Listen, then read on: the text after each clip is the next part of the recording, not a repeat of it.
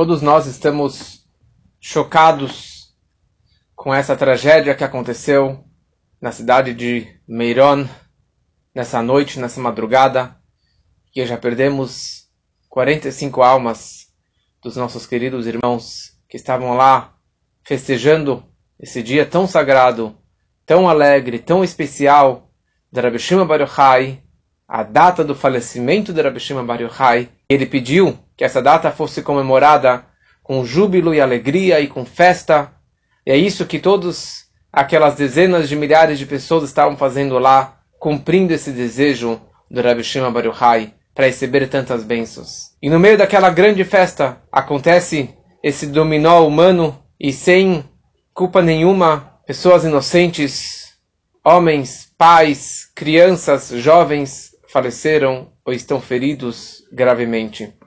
Que todos eles tenham uma refuash lemá nesse dia. Estava preparando aqui um discurso para falar amanhã de tarde e de repente eu, eu me deparo aqui com uma explicação do Rebbe do ano 57, 1957, e que cabe perfeitamente para o dia de hoje, que aliás também foi um Shabat na continuação, na sequência de Lag BaOmer, que nem esse dia. Isso está baseado no Talmud, na Gemara, de Moed Katan, na página 9, segunda folha. Eu vou contar para vocês a história.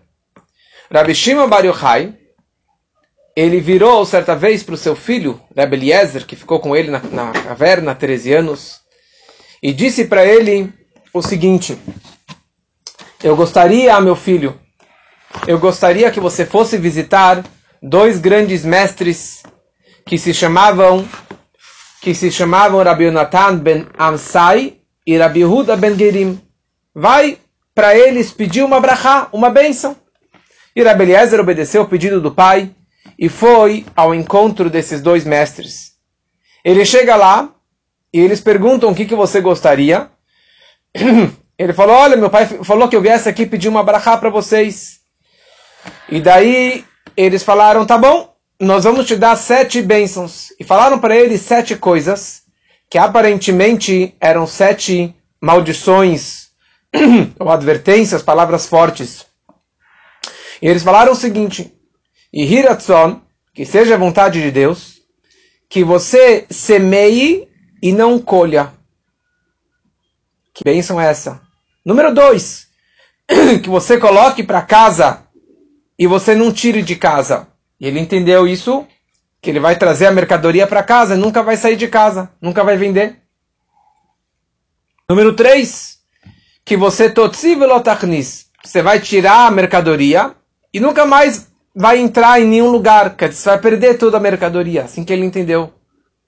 Que a sua casa vai ser destruída e que você vai morar na sua hospedagem e que a sua mesa vai estar sempre bagunçada na refeição e você nunca vai ver um ano novo. E ele ficou assustado, imagina, meu pai me mandou aqui para receber uma brachá e eu recebo essas sete palavras fortes de maldição, e ele não entendeu, voltou para casa assustado, e falou, papai, não somente que eu não recebi uma brachá, eu recebi sete advertências, sete maldições. Rabbi Shimon Baruchai vira para o filho fala, filhinho, filhão, todas essas, tudo isso que eles falaram são brachot. E deixa eu traduzir para você o que, que eles quiseram, quiseram dizer. Primeira coisa, você vai semear e você não vai colher. Ou seja, você vai ter filhos e nenhum deles vão morrer. Você vai colocar para casa, eles não vão sair. Ou seja, você vai trazer noras para casarem com seus filhos dentro de casa e eles não vão sair. Ou seja, ninguém vai morrer, seus filhos não vão morrer e suas noras não vão sair nunca voltar para a casa dos pais dela. Vão sair e não vão voltar.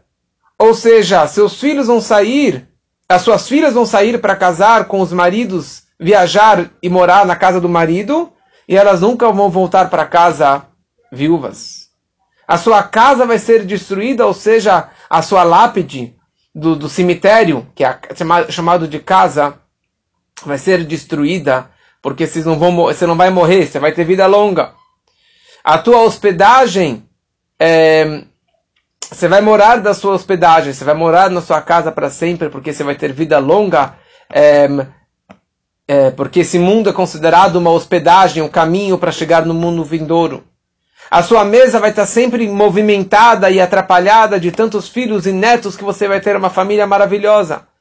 E você nunca vai ver um ano novo, porque a pessoa que casa, ela tem que alegrar a esposa. O primeiro ano é chamado de Shanar e Shoná. E você não vai perder a sua primeira esposa e dessa forma vai ter que casar novamente, ter mais um ano novo. Você nunca vai ter um ano novo. Ou seja, você vai viver com a sua esposa feliz para sempre. Essa é a história do Rabi Shimon com seu filho. Isso, na verdade, é o poder do Rabi Shimon, que ele conseguiu enxergar, ele conseguiu enxergar todas essas maldições de uma forma muito mais elevada, muito mais profunda, como brachot e não como klalot, e não como maldições.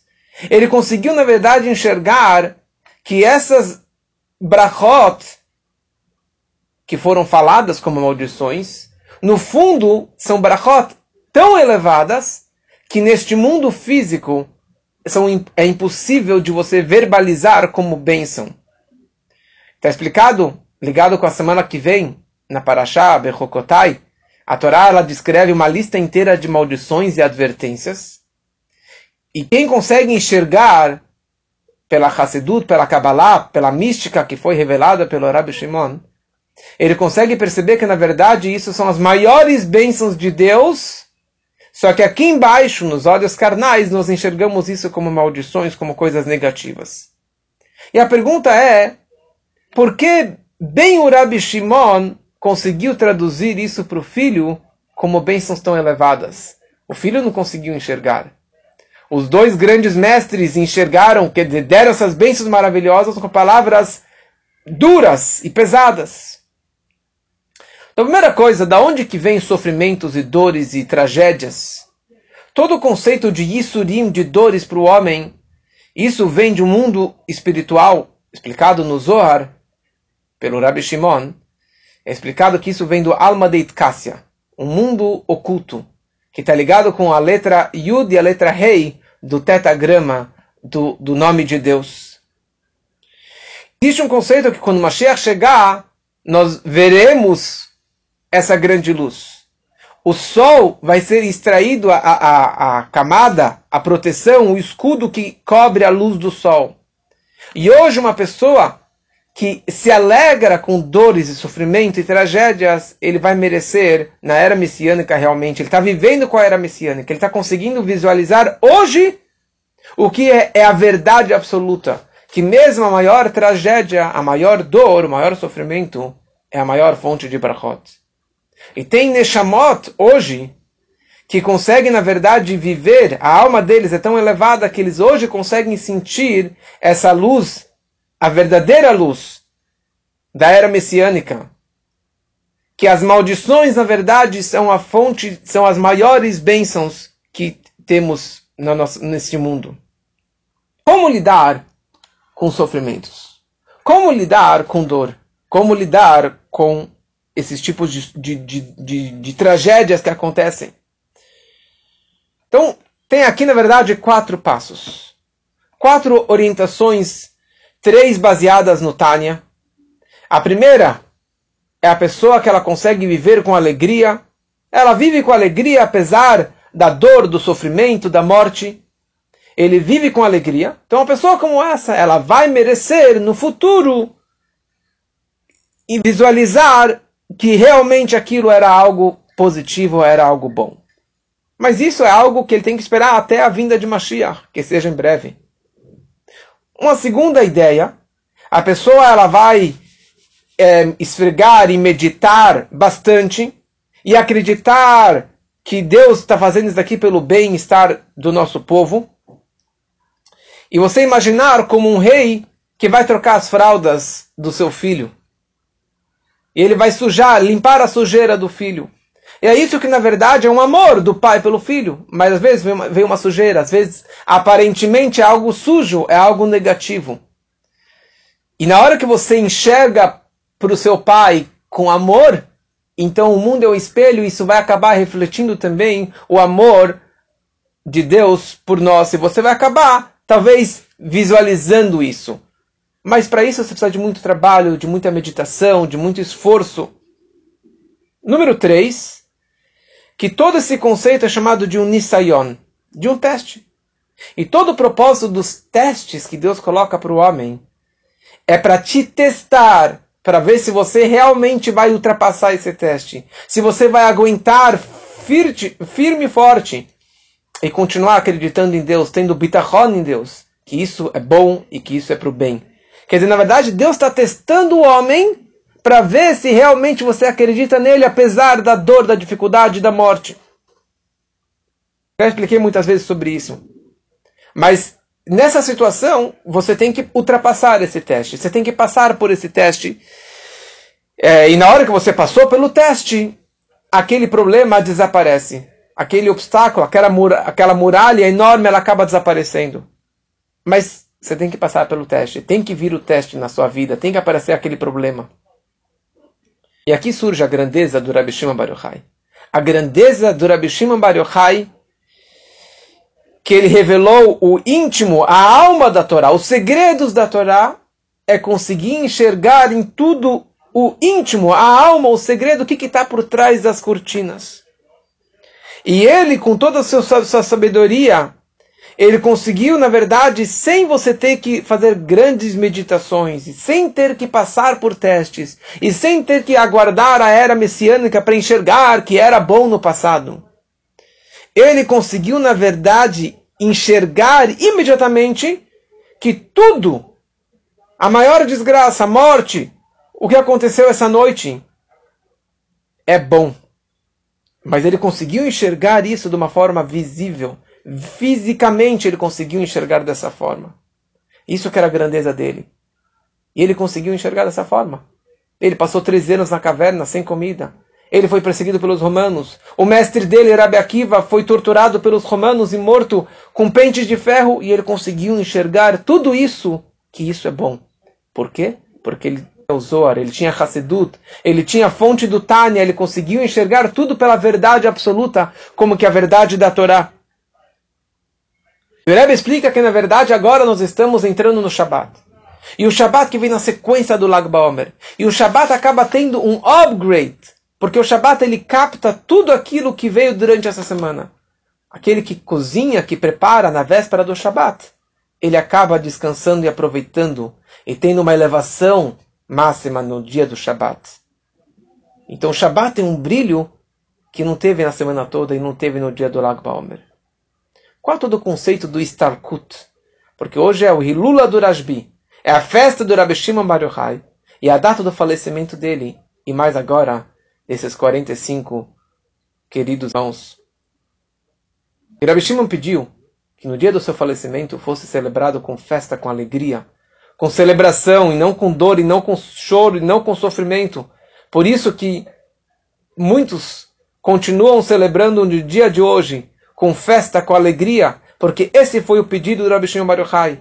E essa que foi a ordem do Rebbe também, em 1980, que teve um ataque terrorista em Hebron contra um irmão nosso, na véspera de Lag BaOmer, o Rebbe falou que tem que fazer a festa de Lag BaOmer.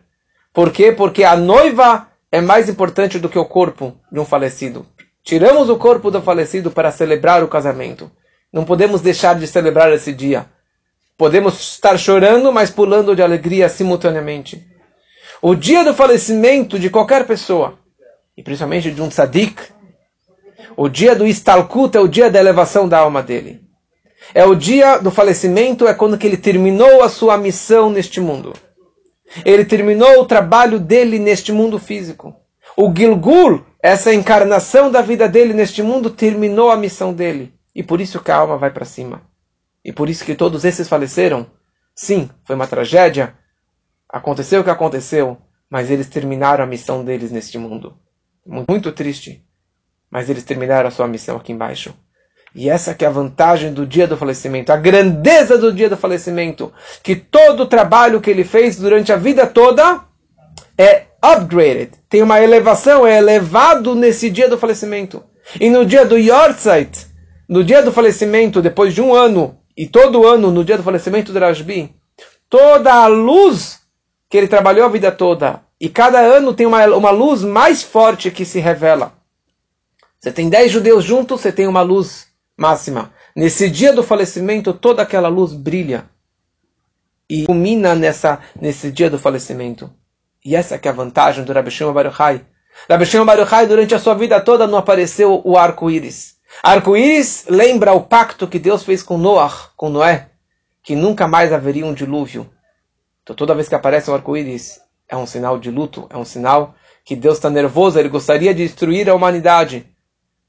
Durante a vida toda de Rabbi Shimon Baruchai não apareceu o arco-íris. Por quê? Como ele falou, pelo mérito dele, ele consegue libertar o mundo todo da tragédia, da dor e do problema. E assim ele salvou também, quando que meu pai teve o problema, eu estava lá exatamente por providência divina, eu estava lá em Meron, naquele lugar onde que aconteceu a tragédia. Eu rezei pelo meu pai e ele literalmente ressuscitou e melhorou a situação dele. Baruch Hashem está muito bem que tem a vida longa.